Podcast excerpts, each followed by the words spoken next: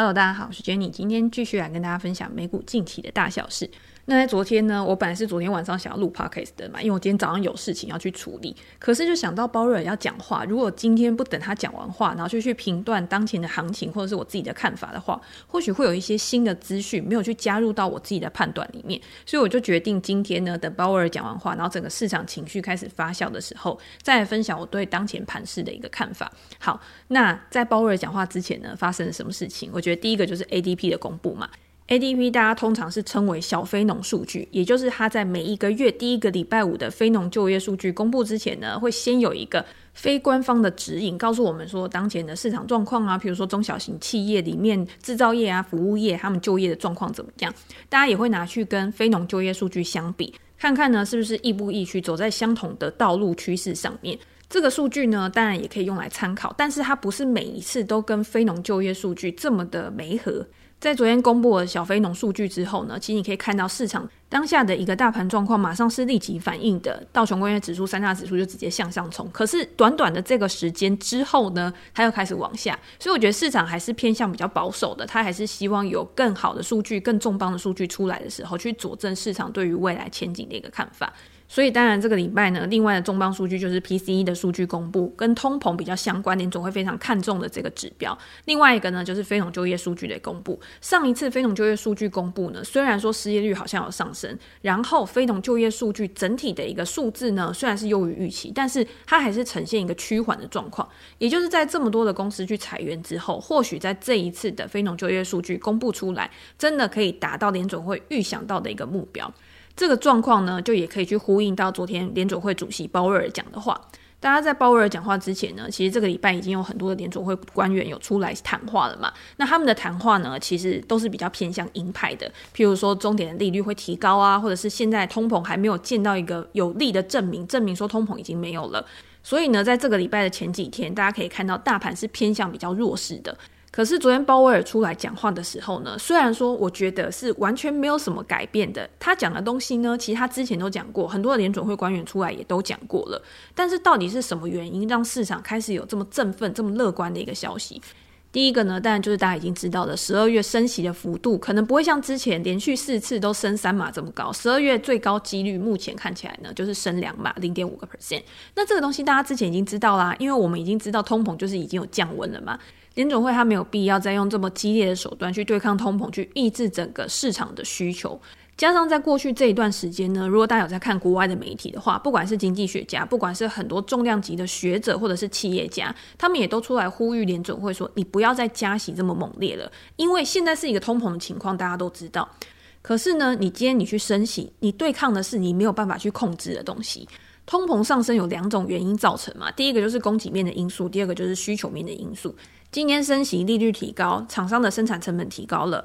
企业消费者的融资成本提高了，你当然会去抑制他们想要去购物啊，想要去投资的一些欲望。就像今天一直持续的升息，它也去打压到房地产了。美国长时间长天期三十年的房贷利率已经突破七个 percent 了，在突破七个 percent 以后呢，你可以看到这几个月。房价就是走在一个下跌的趋势上面。今天不要看美国哈，就算看台湾，台湾的升息幅度已经不算是那么高了。可是如果你去看各县市的房屋成交的一个比例的话，虽然说房价还是在一个比较高档的一个状况嘛，可是成交量已经开始下滑了。也就是今天如果我身为买方的话，在利率持续上涨的一个情况，我未来的贷款成本增加，我未来的负担增加的同时，我一定想说，我先观望一下。未来如果房价真的下来的话，即便我需要多出一些利息，但是我至少在价格上面会有比较好的一个舒缓，所以这些东西是有递延效应的。今天这些学者想要告诉联准会的就是说，你今天你升息过猛，这些递延效应在未来发生的时候呢，你会让现在的通膨问题变成未来的通缩问题。通缩这个问题反而是更难解决的，你到时候要用什么样的方法去刺激大家的消费欲望，去刺激这个经济的活水？那你那个时候又要伤脑筋了。所以呢，你现在最好是适可而止。那我们也可以看到，之前出来谈话的几位官员，他其实也有琢磨到这一块。那昨天鲍威尔也有讲啦，他们还是要去看说这个升息对于未来经济整体环境的一个风险，再去衡量说到底升息的幅度跟升息的步骤要怎么样去做决定。现在看起来呢，十二月开始去做一个放缓升息是确定的，但是没有办法确定的就是这个峰值利率到底会多高。现在联准会他们认为说，我们就是处在一个升息的一个循环上面，但是未来有太多的不确定性，所以有可能到时候真的会比大家想象的高，但是也有可能会比大家想象的低。这个后面是我认为的，因为我觉得经济环境现在就是有太多不可测的因素了。只是我们要看的是当下市场的一个反应，跟未来到底还有什么样的因素会导致联准会做持续的升息。我觉得会导致它持续升息，就是通膨又开始不受控嘛。那当初通膨是怎么起来的？为什么我们说联准会你没有办法去控制通膨的原因，是因为它是处在这个供给面的因素。供给造成了这个通膨。当今天疫情的因素造成供应链的上升，造成物价的一个上涨的时候，你要怎么样去刺激供给？你要怎么样去增加厂商的生产成本？这个是联准会他没有办法去干预的。那为什么他在去年年底的时候呢，一直告诉大家说通膨是暂时的？因为那时候也还没有俄乌战争。到了今年二月的时候呢，才开始有俄乌战争的问题。这个也不是联准会他可以去预测或者去干预的。所以俄乌战争呢，除了导致能源的价格飙涨之外，很多原物料、农产品它其实价格也都持续的飙涨。但是大家可以看到，在最近这半年，其实原物料的价格下跌的幅度其实还蛮重的。这个在我们之前讲 Home Depot 的财报的时候，其实也有讲到，因为它非常重要的一个进口的成本就是木材嘛。木材在之前可能涨到一千多块美金，但是现在已经大概回落到五六百块美金了。这个对于这些公司来说，就会是一个比较好的事情，因为我今天虽然说我其他的薪资成本都还在增加。但是呢，我的进货成本减低的时候，可以去抵消其他成本上升的一个因素，也可以去维持这些公司的获利能力。所以这又引发到另外一个问题，就是鲍威尔他在他的谈话里面也有谈到，现在是服务的成本，也就是这些劳动力的成本还是比较高，也有可能是未来通膨不确定因素非常重要的来源之一。但是呢，他认为说现在的一个失业率，现在的一个就业市场处在那么紧张的一个状况呢，是因为疫情的时候，很多人他都退休，很多人他都不工作了，这样的状况在未来呢，要怎么样去达到一个平衡？这个也是联准会他要去观察的东西。好，那在这些不确定的情况之下呢，联准会我觉得他说了一个让市场非常的兴奋的一个东西吗，就是呢，他认为说经济软着陆这件事情还是有可能的。我当然知道有很多人他会不认同这样的一个说法，因为很多的经济学家他也告诉我们，明年呢是有可能会有衰退的一年，尤其是现在整个市场的一个状况呢，看起来好像也没有特别的好。今年呢，如果以第三季的财报来讲的话，大家可以看到第三季的财报呢，美股公司它的一个获利能力呢确实是下滑的，它的一个成长率呢可能也是下滑的，导致呢整个市场对于未来是比较悲观的。那为什么鲍威尔他还会有这样子的一个看法？我觉得他是在传达一个讯息，就是说，今天如果我们想要经济去软着陆的话，我们可以控制的事情是，我们可以把利率控制在什么样的一个水准，让整个经济体系呢可以达到一个比较好的平衡，甚至在未来呢可以慢慢的从这种衰退、轻衰退之中去很好的去复苏上来。或许他是在给予市场一个预期心理，告诉我们说：好，今天呢，如果未来有任何突发的状况的话，只要不是我没有办法控制的事情，我都会让它朝向一个比较好的方向去走。也就是在这样子没有像之前持续放鹰派言论的情况之下呢，我觉得是激励市场上涨一个很重要的一个因素。那我们现在也可以看到，就是基本面的状况呢，大概是这个样子。那如果今天我们把观察的面向呢，也放到美股三大指数的一个股价形态上面的话，你就可以看到，之前我们有提过了嘛，道琼工业指数呢，其实目前是三大指数里面最强的一个指数。它早就已经跨越了两百日均线，也就是我们说的年线的一个支撑，然后在一个比较高档的一个水位。那在之前我有跟大家分享过，我自己其实是做纳斯达克嘛，因为我觉得就基本面来讲呢，如果未来联准会它真的是趋缓的一个情况之下的话，对于这些过去跌比较深的科技股，我觉得会有更大的一个激励作用。可是，在上个礼拜呢，其实科技股的表现相对于其他两大指数还是比较弱势的。我们可以看到，昨天呢，S M B 五百指数也已经站上了两百日均线这个两百日均线呢，在过去应该是六七个月以来呀，已经多次去挑战了，但是呢，六七个月以来第一次站上两百日均线。之前呢都是挑战失败，或者是到两百日均线附近晃一晃之后呢，又重新进入到下行的一个轨道。那在这一次呢，有没有办法站稳？其实是我们后续可以去观察的一个指标。我之前也有提过，就是如果今天道琼这么强的话，市场呢有可能会有两种走法嘛。第一种走法就是道琼还是维持强势，可是呢，我觉得它的波动可能会稍微比较平缓一点，让 S&P 五百指数或者是纳斯达克指数去追上道琼工业指数。但是如果市场真的像大家预料的，或者是像大家预期的这么悲观的话，那就有可能今天道琼是反过头来去下跌，去追上 S M P 五百指数跟纳斯达克指数。但是我个人呢，还是比较偏多看待的原因，是因为我觉得不管今天是在股票的估值上面，或者是整个经济的一个状况，联准会的态度。我都会觉得，对于多方来说是比较有利的。如果估值相对于过去非常长的一段时间，它现在是处在一个合理价格的话，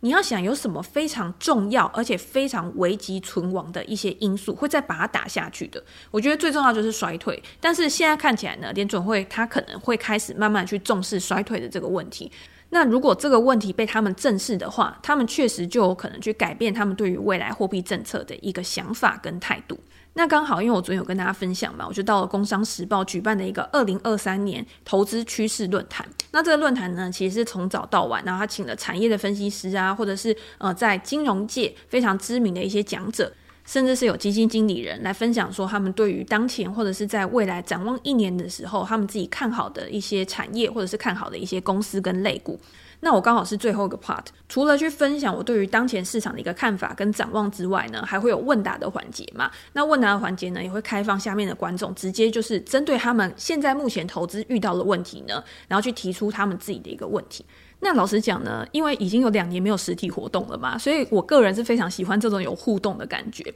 有的时候呢，你站在台上讲，譬如说一个讲者他要讲四十分钟、五十分钟的时候，我们准备的简报呢，都是我们觉得很重要，然后一定要传达给听众知道的事情。那这个通常是比较单向的。可是呢，我最喜欢就是主办单位它会有个 Q&A 的环节，然后在这个 Q&A 环节呢，就会有台下的人，他针对你刚刚讲的问题，或者是他现在遇到的一些状况，去给你反馈，然后让你会有更多的延伸思考，甚至是你在回答他的时候，你可能会讲出一些不一样，然后比较精彩的一个内容。就像以前在 Clubhouse 的时候，因为那都是非常即时性的聊天室嘛，每个人都可以到台上来讲他自己的看法啊，或者是问问题。其实，在那个时候呢，那个当下，我觉得是最好玩的。所以呢，也是还蛮期待，就是之后在解封了之后呢，可以有更多不一样的活动，或者是比较有趣的一些活动啊，可以去参加。好，那到底昨天呢，台下的观众问了一些什么问题？其实我觉得还蛮值得拿来 podcast 分享，因为毕竟现在不是大家都有机会去参加这种大型的论坛嘛。我觉得第一个有人问到的问题呢，就是联准会的利率峰值，现在很多的官员出来都说会到五个 percent 以上。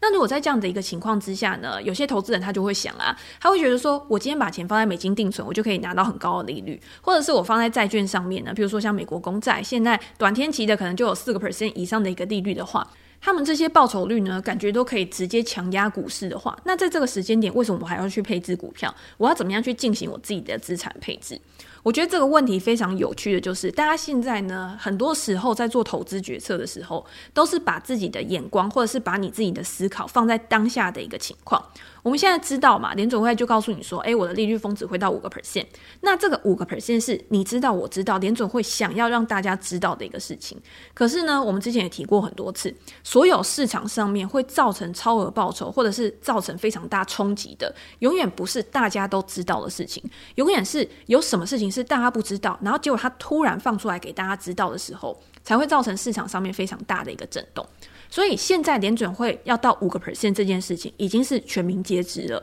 如果今天鲍瑞他昨天出来讲话好了，他会告诉你说五个 percent 不够，我可能还会到六个 percent、七个 percent，这个才是去惊吓市场最大的一个因素。又或者是今天五个 percent 太高了，我开始要降息，我开始要呃往四个 percent 迈进的话，那这样子你看昨天他只是说法都不变哦，然后他就已经可以让市场涨成这样子了。如果他今天再放出一些非常宽松的一个消息讯号的话，那市场会涨成什么样子？我觉得完全就是一个失控的一个状况了，所以这个也不是联准会去乐见的，因为联准会它的主要职责是维持市场上面的一个平和，维持市场上面的一个稳定嘛。好，那在这样子的一个情况之下呢，我们要怎么样去配置？当然有很多人会告诉你说，我现在放美金定存，我现在放债券，就可以告诉你有五个 percent、六个 percent 的一个报酬，这个当然是很好，因为你在买这些东西的时候，你就已经知道你未来的报酬会是多少。譬如说我今天放美金定存，我可以有四个 percent 以上的利率，但是你要想到的就是，我未来可能会有汇差的一个问题。像之前美元定存非常红的时候，你看现在美元它就从高点已经下滑还蛮多的。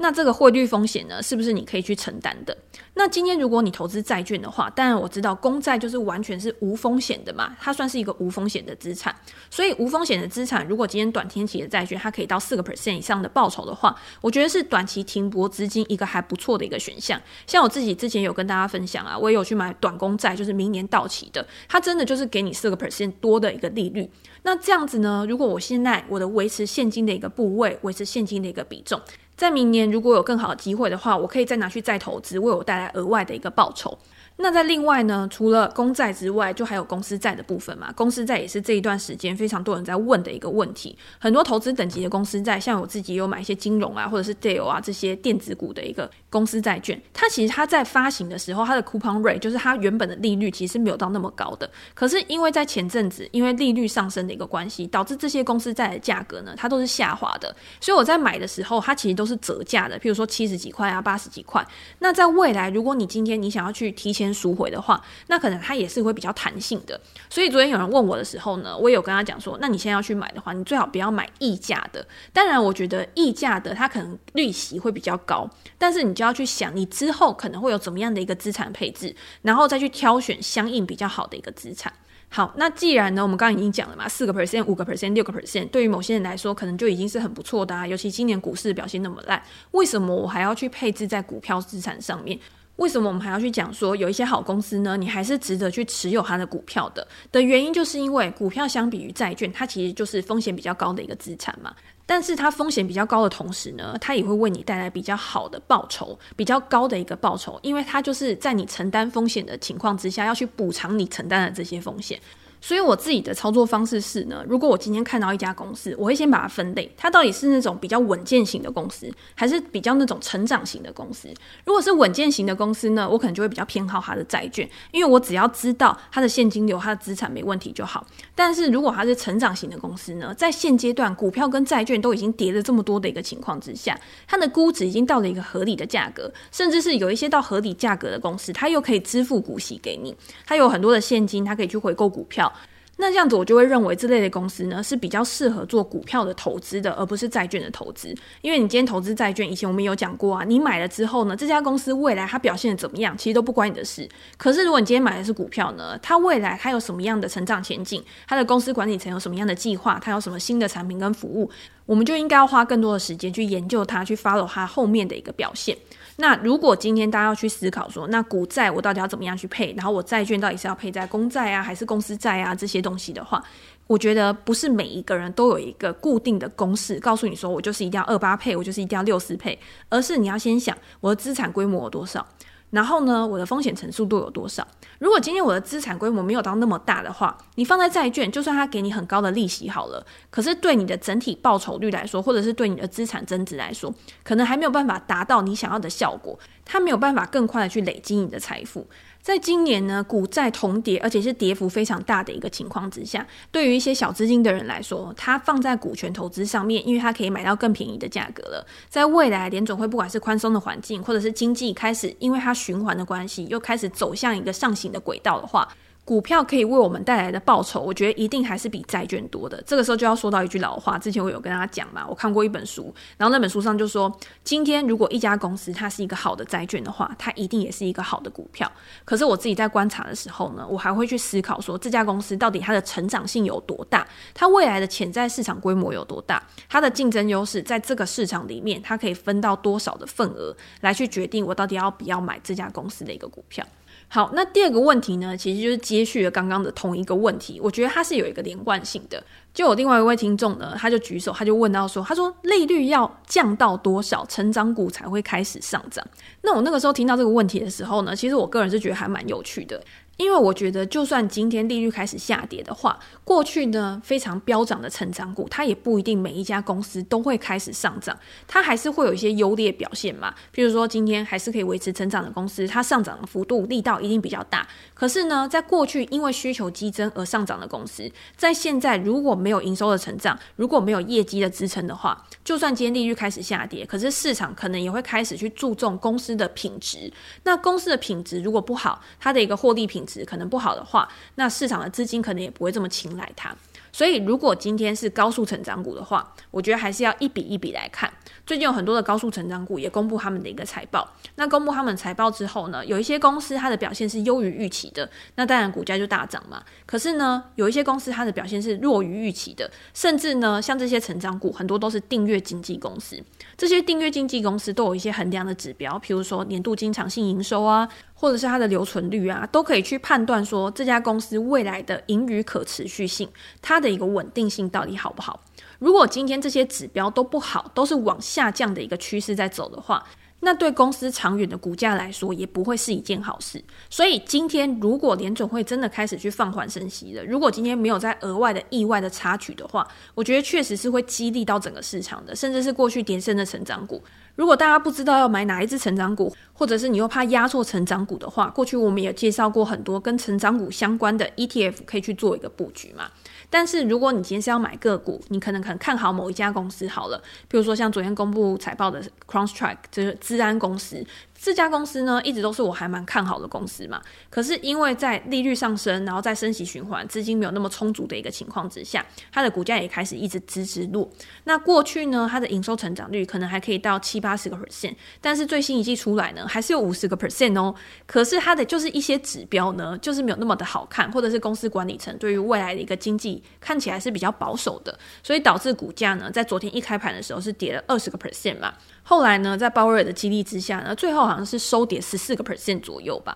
我在我的订阅专栏呢，其实一直都持续的有在追踪这家公司，而且每次都有跟大家分享财报。在上一次财报的时候呢，我就有跟大家分享说，我觉得现在这个状况看起来呢，对于 CrowdStrike 它不是一个非常明朗的。如果今天我想要投资，我想要在布局或加码的时候呢，我会等到更明确的反转讯号出来。那大家也可以看到，在这一次财报出来之前呢，其实它就有在破底了嘛。那财报出来呢，我对这家公司的本质上有没有什么太大的改变？其实我还是觉得它是一个还蛮好的公司，而且呢，它也是在资安云端服务上面呢，非常具有领导性、竞争优势的一个公司。只是在现阶段呢，可能因为市场的环境还没有到整体的反转，我觉得优先受惠的会是一些稳健的成长股，已经获利的公司。但是呢，后续这些成长股的表现会是比较滞后的。我自己在观察这些成长股的时候，第一个就是看产业，自然产业是具有持续性的嘛，所以我就会觉得好。那在这个产业里面呢，走在比较前面的几家公司都会列在我的观察清单里面。那第二个呢，就是看营收成长率，这些公司它的营收成长率呢，有没有维持在一个上升的趋势上面？很多二零二零年维持上升趋势的，到二零二一年，因为前面的基期比较高，因为需求趋缓的问题，就开始呈现那种非常恐怖陡峭的一个下滑。但是均值回归是这样，你往下也会均值回归，往上也会均值回归。等到市场就是他们的营运状况已经消化完前面这么极端的行情之后。他们一样还是要回到一个比较正常的成长轨道。那我之前自己的书里面我就有分类嘛，高速成长股，我觉得营收成长率呢大概介于三十到五十个 percent 以上，其实就是非常非常好的一些公司。现在 CrunchTrak 它出来，它的营收成长率还是有五十个 percent 以上。所以呢，如果未来我们要再去买成长股的话，其实它一定是那种首选的标的之一。好，那最后还有一个很重要的重点，就是这些成长股的估值呢，它绝对不会只有看基本面而已。你今天如果是成熟股的话，你可以看基本面，你可以看过去的记录，你可以用 PE 或者是 PB 来衡量这些公司的股价到底合不合理。你今天如果是稳健成长股的话呢，你要用过去的估值，再加上未来成长的一个溢价，去帮它做一个合理的估值。可是今天高速成长股，它的不确定性太多了。你用这些估值指标，其实往往会蒙蔽你，或者是它局限你对这家公司的看法。我觉得还有一个很重要的，就是这些公司的估值，它是必须要有大资金去推升的。所以，当我们看到这些公司的股价有开始在打底，或者是有一些比较大量，然后去推升它的股价向上反弹。然后可以把它推升到之前的低点之上的时候，这边才是比较明确的讯号，就是你可以开始动作了。一般的投资人呢，通常都是比较滞后的。但是对于这些高成长股来说，我觉得相比于成熟股、稳健成长股，你是可以低档去慢慢的分批布局。我个人比较偏好高速成长股，是比较滞后，然后去做一些比较波段或者是比较动能的一些策略。好，那最后一个问题呢，是有一位读者他私底下问我的，我觉得这个也还蛮值得分享的，因为他听了我之前的集数之后呢，他就开始想说，他想要用选择权去做操作。那选择权呢，第一个就是 sell put。那如果我今天去做了 sell p 之后呢？如果今天股价在持续下跌，我就去转仓，等于就是我就把这个 sell p 在到期之前呢，我就再重新的再去做下单。还是我今天应该是去做 cover call，就是我如果想要赚现金流的话，因为你今天做卖方，其实卖方主要呢都是想要赚这些现金流嘛。在哪一种情况之下呢，会比较适合哪一种策略？那我觉得大家在用这些选择权策略，或者是你今天就算做现股的策略好了，都应该要先去思考一个问题。就是你现在做的策略到底是偏多的策略还是偏空的策略？这个是很多人他在下单之前他都没有想好，他只觉得说哦，我今天想要赚现金流，所以我就直接去做 cover call，所以我就直接去 sell put。sell put 呢，大不了就接股票就好了。但是我觉得你在心里面，不管今天市场上面到底是怎么样，但是你还是要有一个自己的原则，你自己的投资哲学。像我之前跟大家分享嘛，我现在是做偏多的策略，但是我在偏多的策略下面呢，我还是会有一些放空，我还是会有一些避险。那什什么时候你应该要用 sell put？什么时候你应该要用 cover call？就我自己的想法来看啦，我觉得如果今天大家想要做的是一个偏多的策略的话，你就可以去用 sell put。那为什么会这样说呢？可能有一些人会觉得说，诶，为什么我今天看多我还要去做 sell p 因为 sell p 就是在你看不跌的时候，很多人你想要拿到这个权利金，所以今天如果你是比较偏多策略的话，股价今天真的往上涨，你可以赚到这个权利金。那就算真的涨上去了，你想要再去买的话，这个权利金呢，也可以去当你的一个成本的一个摊平嘛，